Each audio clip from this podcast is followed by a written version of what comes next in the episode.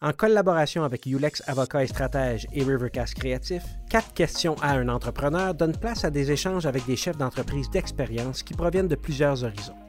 La formule est simple, une discussion sous quatre thèmes préétablis avec un entrepreneur québécois et son avocat.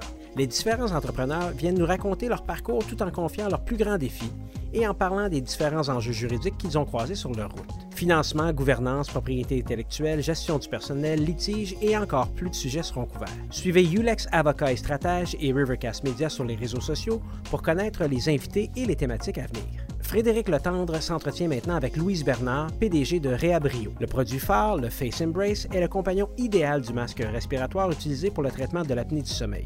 Il fait d'ailleurs l'objet de plusieurs dépôts de brevets et de dessins industriels.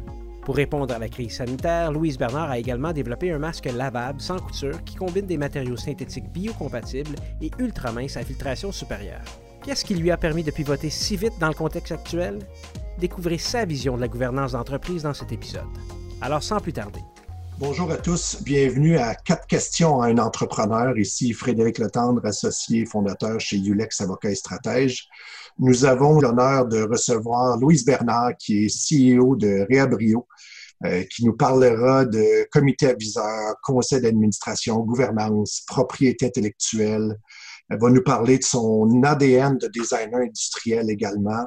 Et on va conclure sur le pivot qu'elle et son entreprise ont effectué dans le cadre de, la crise de la COVID-19, évidemment. Louise est une femme extraordinaire avec qui j'ai eu la chance de siéger pendant hmm. quelques années sur un conseil d'administration d'un organisme de valorisation de l'innovation il y a plusieurs années. On s'est recroisés par la suite, puis on a décidé de, retravailler ensemble lorsqu'elle a lancé euh, Riabrio et euh, Face Embrace, son produit phare en 2014. Euh, Louise est une, dirigeante d'expérience. Elle a œuvré beaucoup dans le, toutes sortes d'entreprises produisant et développant des équipements de contrôle, d'accès, sécurité, gestion énergétique, euh, dosage, etc. Elle a aussi euh, fait sa, dose de bénévolat où elle a été au conseil d'administration. Et, Louise, tu me corrigeras, là, tu étais et tu es peut-être encore présidente du conseil d'administration de la Cordée. Euh, non, c'est terminé. C'est terminé. Donc, ça, c'était ton, ton parascolaire. Euh, pour le reste, je vais te laisser te, présenter. Donc, euh, Louise Bernard, CEO de Réabrio. Voici la scène t'appartient. Merci pour cette super introduction, Frédéric. alors oui, je, voudrais juste une petite précision. Je ne me définis pas comme CEO, je me définis plus comme PDG. Parce que pour moi, le CEO, c'est plus l'équivalent d'un DG. Alors que moi, je préside et je dirige. Donc, euh, quand je dis en anglais, je dis président et CEO. Subtilité, mais euh, en tout cas, ça, a sa valeur. En fait, Frédéric a parlé beaucoup de mon historique. C'est sûr que j'ai fait de la direction d'entreprise à différents niveaux, beaucoup à des niveaux de direction vice-président exécutif PDG, mais toujours dans les entreprises innovatrices. Mais mon, mon background de fond, c'est vraiment, je suis designer industriel de background. J'ai étudié là-dedans et j'ai eu ma firme, plusieurs firmes parce qu'il y a eu des fusions, des acquisitions et tout ça. Mais euh, j'ai été actionnaire dans une entreprise de, de firme de design industriel et j'ai travaillé avec le manufacturier innovateur pendant une quinzaine d'années à travers ces années-là, j'ai étudié en gestion pour ensuite faire la direction d'entreprise. Fait que j'ai un mix profile. et euh, ce mix profile-là s'explique exactement dans où je suis aujourd'hui. Donc, je pense que vous allez le voir. On voulait d'abord parler euh, de gouvernance. J'ai moi-même, même quand j'étais dans les premières entreprises que j'ai eues, parce que j'en ai eu quelques-unes euh, au cours de ma carrière, je misais sur m'entourer de bonnes personnes.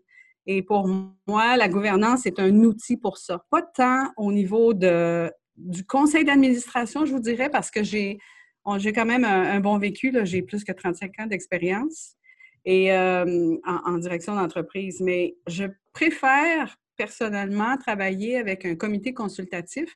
Et je peux vous dire qu'aujourd'hui, avec l'expérience que j'ai quand j'ai fondé Réabrio, ça a été vraiment un choix très conscient et posé.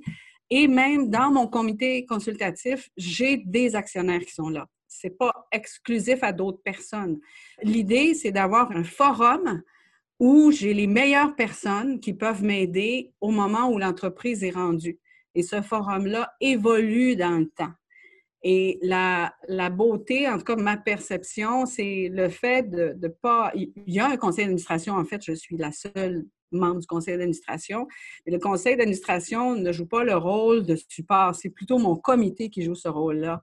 Et euh, je crois beaucoup à cet organisme-là. Peut-être qu'on pourra, si les gens, ça, intéresse quelques personnes, on pourra peut-être élaborer un peu là-dessus. Mais je peux vous dire qu'il y, y, a deux raisons là-dedans. Bien s'entourer. Et deuxièmement, avoir des gens qui sont là pour la raison de nous aider, de réfléchir avec nous dans des cas et non pas dans une dynamique de contrôle de conseil d'administration. Et, j'ai choisi aussi mes actionnaires, ça a l'air prétentieux de dire ça, mais j'ai fait des moves financiers d'investissement où j'ai choisi les gens. Quand, un investisseur arrivait, je le prenais pas seulement pour l'argent qu'il apportait, mais aussi pour l'expertise, le support, le réseau euh, qu'il pouvait amener. Donc, j'ai avec l'expérience, on arrive à, se dire, ben, il faut qu'on ait les bonnes personnes.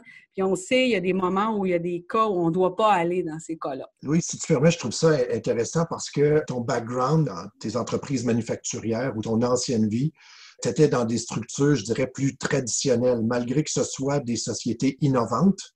C'est des sociétés dans lesquelles il y avait des conseils d'administration, vous, avez, vous aviez une hiérarchie à peu près classique.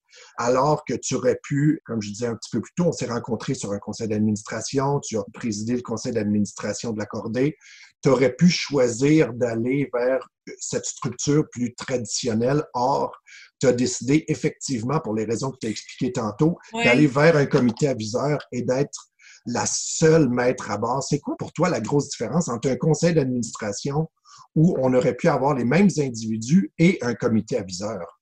C'est très différent. Quand on est une start-up et qu'on est dans un mode, on est tout le temps en mode de financement. OK, ça continue, ça continue, toutes sortes d'étapes, on a besoin de financer. Et quand on se fait financer par des organisations, leur mécanisme de contrôle, c'est de mettre des gens sous le conseil d'administration, des représentants, parce que leur ambition première, puis c'est dans ce contexte-là particulier, leur ambition première, c'est de s'assurer que ça va dans la direction qu'eux veulent parce qu'ils investissent c'est des mécanismes qui existent. Les financements fonctionnent actuellement comme ça pour les startups.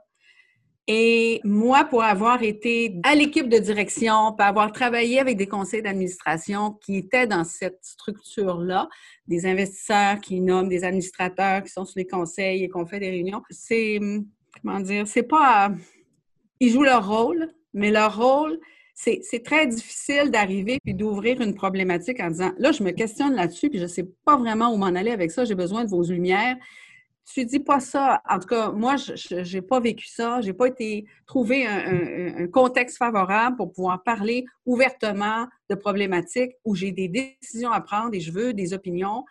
Et je n'ai pas trouvé ça dans des conseils d'administration formels parce que les gens n'ont pas toujours une formation d'administrateur sais, moi, je me suis tapé une coupe de formation d'administrateur, là, mais quand même, il y a beaucoup de gens qui vont sur des conseils d'administration, mais ils n'ont pas nécessairement la compréhension de la, valeur ajoutée.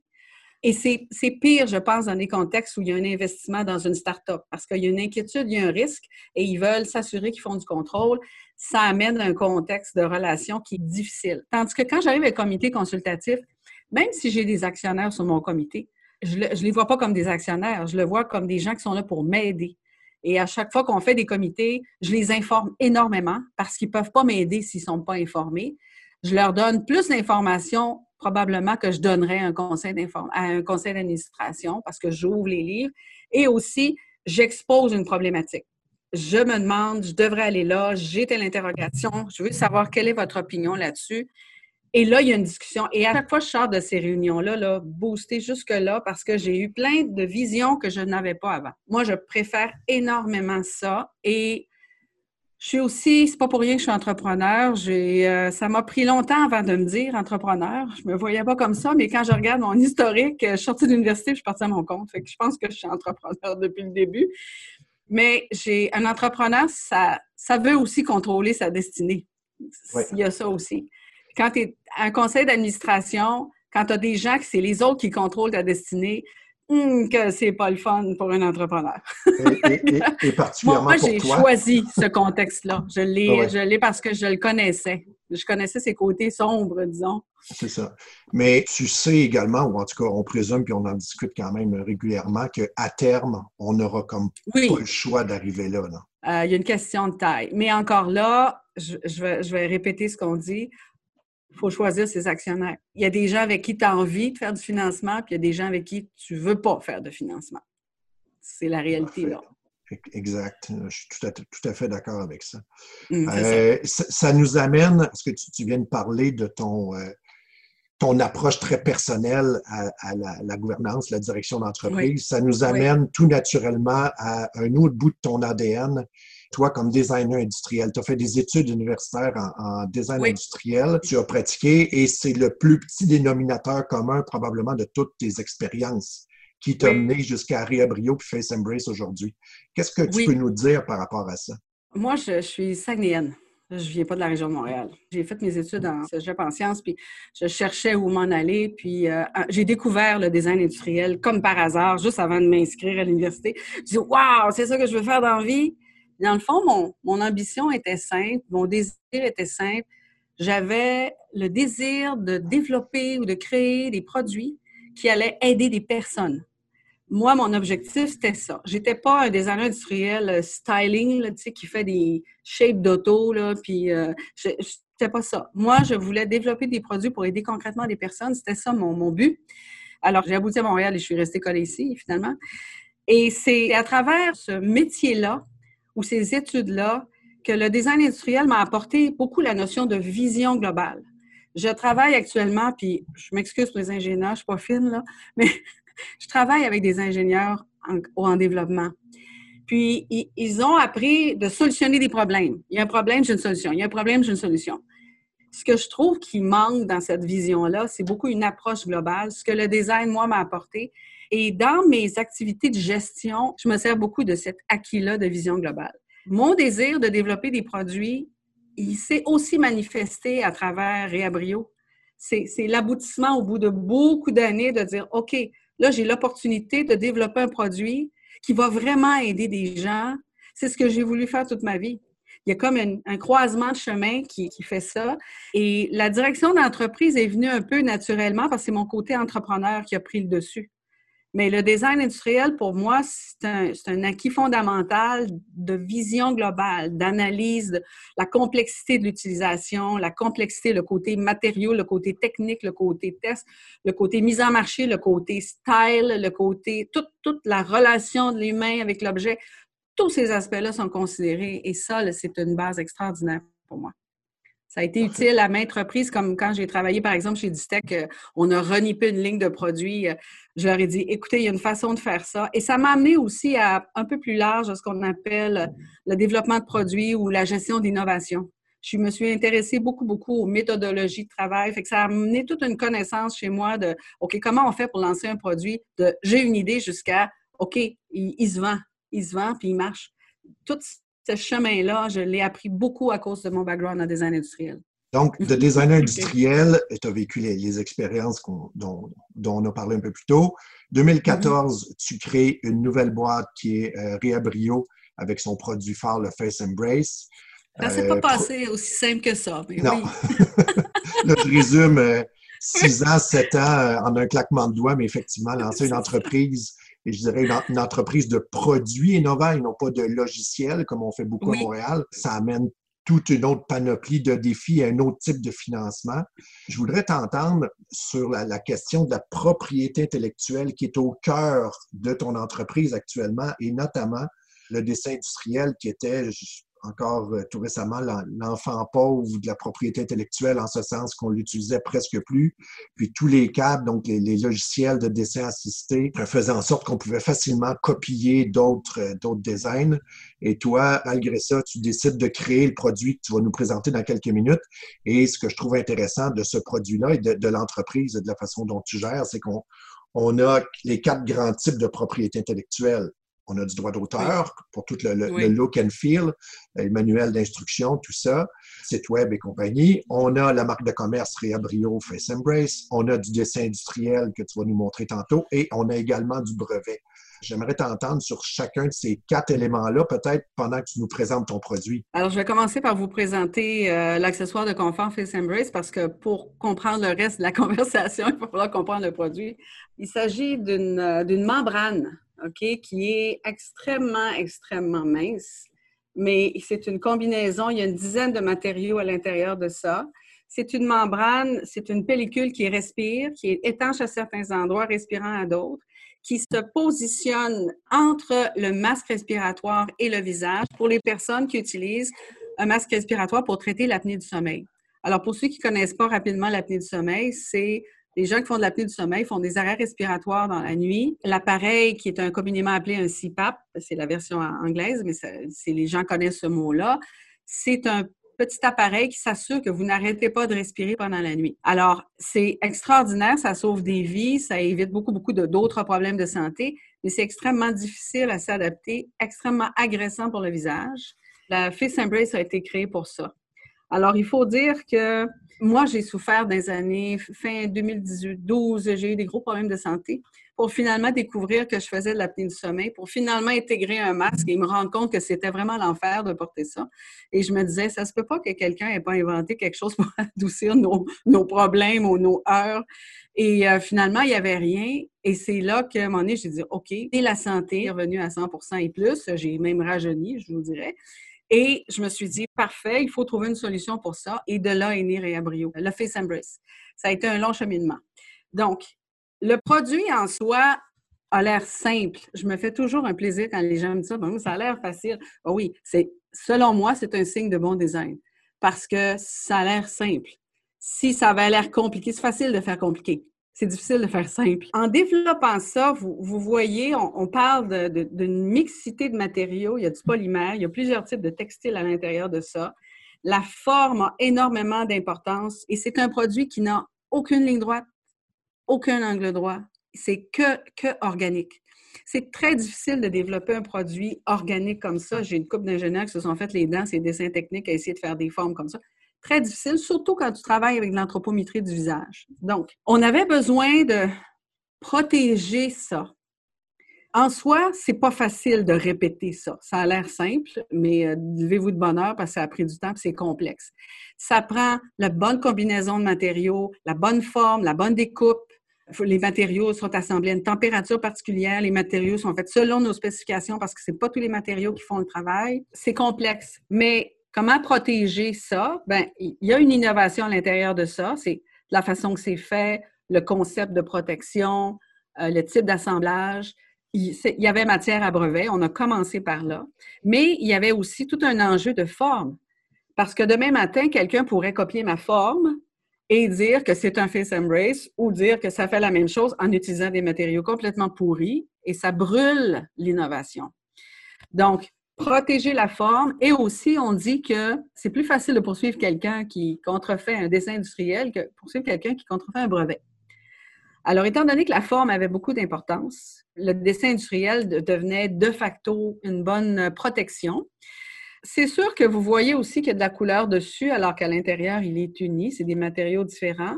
Mais au niveau du design, il y a le ciel étoilé, il y a la nébuleuse. Alors, il y a aussi et ça vient du côté design industriel, il y a tout le côté esthétique du produit. Puis pourquoi? Parce que, ben, c'est pas le fun de porter un appareil respiratoire dans la nuit. Puis on veut démédicaliser la, la relation avec le masque. Donc, pourquoi pas apporter un peu de ludique dans la situation?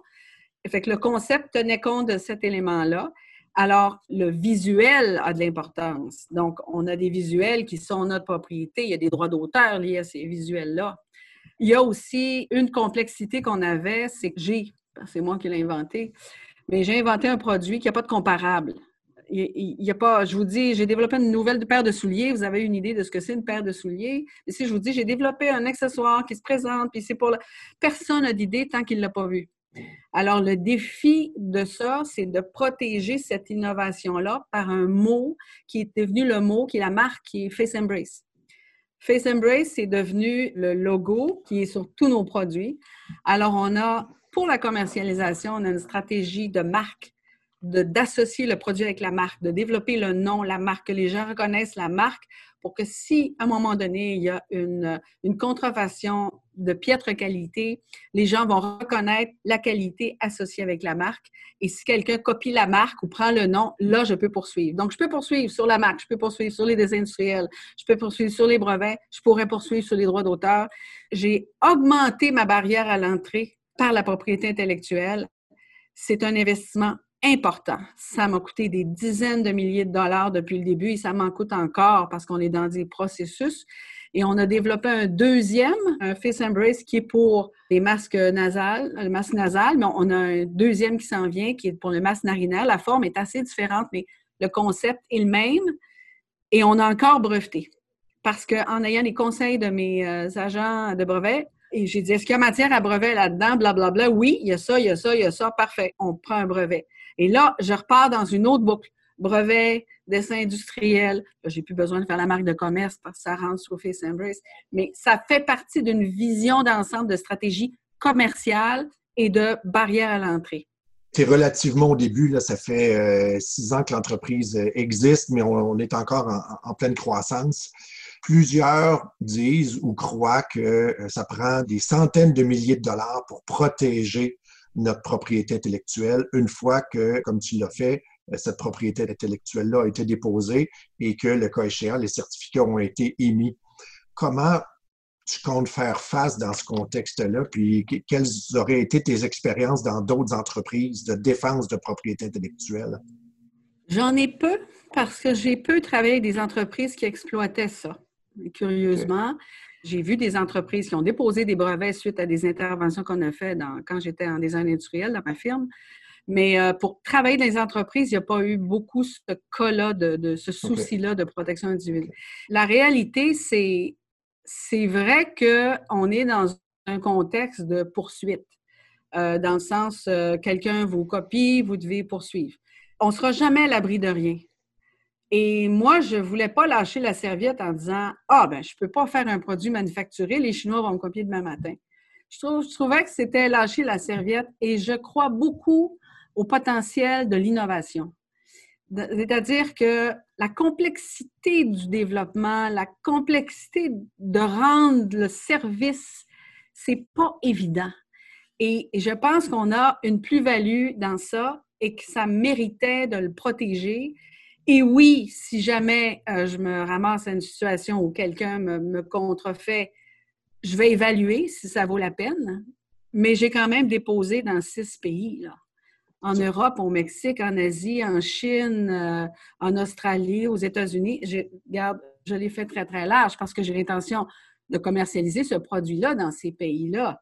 On n'est pas à l'abri, mais je pense que si on a une couverture de plusieurs côtés, parce que ça serait bien dommage que j'aie juste pris un brevet et quelqu'un ait copié ma forme et je ne l'ai pas couvert.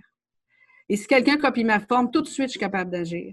Si quelqu'un utilise mon nom, tout de suite, je suis capable d'agir. J'ai assez de couverture pour tout de suite poser une action avant de me rendre à quelque chose de très gros. L'idée, c'est de faire plus de la veille. Qu'est-ce qui brasse dans cette industrie-là? Qu'est-ce qui sort dans cette industrie-là? Actuellement, il n'y a, a, pas vraiment de... On n'a pas de comparable direct on a des produits concurrents ou qui ont une certaine, qui, concurrencent le, service rendu, mais très parcellaire. On, est comme unique. Et ça veut dire que dès que quelqu'un va sortir quelque chose qui ressemble, tout de suite, je vais être capable de l'attraper, j'ai quatre fronts pour l'attraper. c'est plus pour élargir la propriété intellectuelle, la mettre dans beaucoup de pays ou beaucoup d'endroits, pour moi, c'était l'assurance de dire, ben, dès qu'il va, il va se passer, je vais avoir des moyens de tout de suite arrêter la chose. Et si, par exemple, je brevette en Chine, OK, c'est-à-dire que quelqu'un en Chine ne peut pas me copier. Mais si on me copie dans un pays que je n'ai pas, mettons aux Philippines, que je n'ai pas protégé, ben, garde, on va laisser aller. Ça veut dire aussi qu'il y a quelque chose d'intéressant. Ça va me permettre de suivre ces gens-là, voir comment ils se comportent c'est peut-être une façon d'aller chercher euh, une entente ou quelque chose. il, y a, aussi des potentiels là-dedans. Il y a aussi des potentiels. Mais donc, le, fait d'enregistrer pour toi, ça crée des opportunités, ça crée une certaine barrière.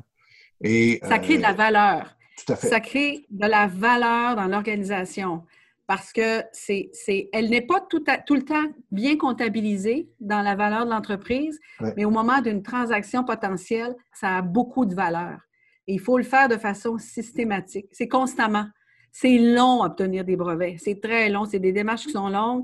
Les dessins industriels, c'est plus rapide, mais c'est long aussi. Ça fait des années qu'on est là-dedans, puis on va être encore là-dedans probablement 5, 6 ans. C'est des démarches qui sont longues. Mais je suis convaincue que ça en vaut la peine. Parfait. Merci beaucoup. Et enfin, ça nous amène à notre euh, dernier élément. Tu disais que tu as inventé quelque chose d'autre qui, euh, là aussi, pourrait faire l'objet de brevet. On peut peut-être passer au pivot que tu as effectué avec l'entreprise et tu es passé de masques avec des trous avec des masques plus de trous. Euh, tes, masques euh, Face Embrace originaux étaient pour laisser passer l'air. Maintenant, c'est tout le contraire. En fait, c'est vraiment une opportunité. Euh, puis dans le fond, les opportunités, ils se présentent, puis on les, on les voit pas venir. Hein, ils se présentent à nous. Avec le Face Embrace, ça a pris trois ans de développement. on a toute une expertise au niveau des matériaux techniques. On a du matériel. On a une expertise au niveau de l'anthropométrie. On a développé un mode de fabrication qui est inusité parce que nous, on travaille les textiles, mais il n'y a aucune machine à coudre dans notre entreprise. On façonne les textiles comme si c'était un matériau. On les moule, on les coupe, on les transforme. Et on est de techniques particulières qui nous donnent des avantages sur la façon de faire. Quelqu'un qui voudrait couper ça avec un die-cut, il va le laver une fois puis il va être fini. Il y a un traitement spécial de cautérisation. C'est très pointu. Fait qu'on avait toute cette expertise-là et évidemment, on avait déjà discuté à mon comité d'ailleurs de dire, c'est quoi les autres débouchés potentiels? Tu sais, ça fait partie du plan d'affaires. Tu as une technologie de fabrication, c'est quoi les autres débouchés? Fait qu'on a parlé des masques de soudure, des masques de ci, des masques de ça. Et quand est arrivé le problème, le problème où tout le monde est pris euh, avec la COVID-19 ou le coronavirus, à un moment donné, plusieurs personnes m'ont écrit, puis j'étais dans cette réflexion, ils ont dit il me semble que tu devrais faire des masques, Louise. Il me semble que tu devrais faire des masques. Et je me suis dit, mon Dieu, oui, on est capable de faire des masques. Et en fait, on avait tout ce qu'il fallait. On avait des matériaux, on avait une capacité de production, on avait une technologie pour faire différemment. On avait une compétence de design pour du produit qui va dans la figure. On a une connaissance d'anthropométrie, connaissance des fines des textiles, là, les, tests de biomécanique, puis les tests de biocompatibilité, puis des types de... On connaît ça, comment ça marche. Alors, on a développé un nouveau masque respiratoire ou en fait un masque qui est complètement différent de ce qu'on voit dans, les marchés. Il n'est pas appli, il n'est pas en coton, euh, il n'est pas une coquille, euh, il est extrêmement mince et parce qu'on a une technologie de découpe, il n'y a aucune couture là-dedans. Et qu'on arrive avec un produit extrêmement mince, malgré sa minceur, il y a trois couches de matériaux là-dedans et on connaît les capacités filtrantes de ça. On est avec ce modèle-là, trois couches, on est à 75% et plus de filtration des bactéries et des particules. Et on travaille sur un modèle cinq couches qui va être euh, une filtration de 95 et plus. Donc, c'est une réponse euh, design, je dirais, à une problématique. Au lieu de faire un produit comme tout le monde, on a exploité nos forces. Et écoute, c'est un vrai tour de force. On a fait ça en un mois. En un mois, on a conçu on a testé pour être capable. Et notre grand défi actuellement, c'est le volume de production. Parce qu'on ne produisait pas des gros volumes, on était en démarrage d'entreprise. Et là, tout d'un coup, il faut en produire des milliers par semaine. C'est comme un défi énorme. Alors, on, a relevé le défi. On est en train, on a des équipements qui sont adaptés. On a d'autres équipements qui rentrent la semaine prochaine. On a remodelé notre ligne de production. On a embauché des gens pour être capable de produire. Et le commentaire principal que j'ai sur ce masque-là, c'est qu'il est ultra confortable. On a vraiment fait un tour de force parce que tous les gens qui ont apporté des masques sur de longues heures ou pendant une certaine période, c'est très difficile. Difficile à respirer, beaucoup de buée dans les yeux.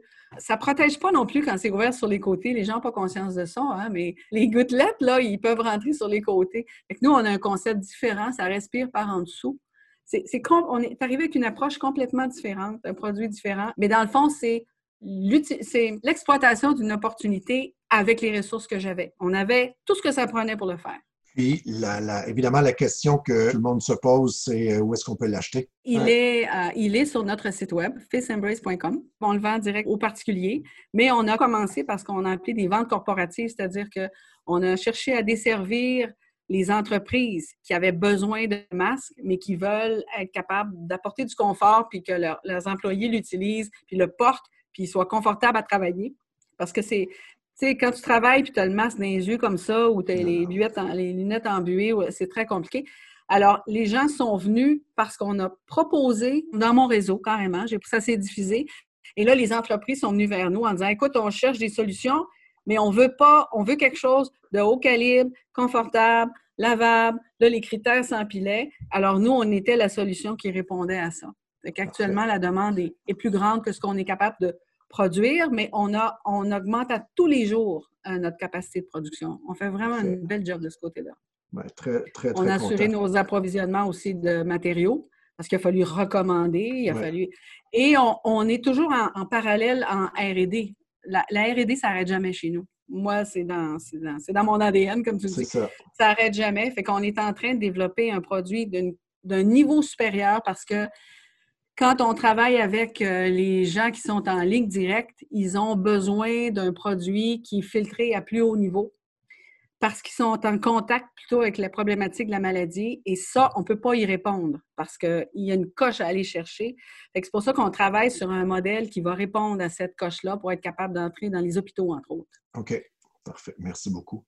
Écoute, on a couvert nos, euh, quatre grandes questions à une superbe entrepreneur. Merci beaucoup, Louise. Ça a été très enrichissant. Puis à, te voir avec ton énergie et tout, je pense que c'est un beau témoignage sincère. On n'avait pas affaire à, un robot qui défilait sa cassette. Là. Au contraire, je pense qu'on sent ta passion dans ton entreprise, dans l'entrepreneuriat, dans le design. En fait, le, euh, plaisir de la chose, c'est que je suis, je suis exactement à la place où j'ai toujours souhaité être. Dans, toute ma carrière, là, je suis à la place où j'ai souhaité être. Alors, je ne peux pas être autrement que passionnée, enthousiaste, heureuse. J'ai des défis, là. Il y a des défis tous les jours, là. C'est pas facile mais il y a quand même une grande satisfaction de faire ça. Bien, merci beaucoup. Alors, euh, merci à tous euh, d'avoir assisté. Cet échange a été enregistré le 19 mai 2020 entre Louise Bernard, PDG de Réabrio, et Frédéric Letendre, associé et cofondateur de Ulex Avocat et Stratège, dans le cadre de la série 4 questions à un entrepreneur. Vous pouvez suivre Ulex Avocat et Stratège à ulex.ca. Pour plus de détails sur Louise Bernard, la société Réabrio et les produits Face Embrace, rendez-vous sur réabrio.com. R-H-E-A-B-R-I-O.com. Quatre questions à un entrepreneur est une série d'entrevues et d'entretiens avec des entrepreneurs québécois. Abonnez-vous sur votre application favorite de podcast afin de ne manquer aucun des prochains épisodes. Votre animateur, Frédéric Letendre. Son entrepreneur invité, Louise Bernard. La musique est de Denis Favron. Ce podcast est produit et diffusé dans le cadre d'une collaboration entre Ulex Avocat et Stratège et Rivercast Créatif.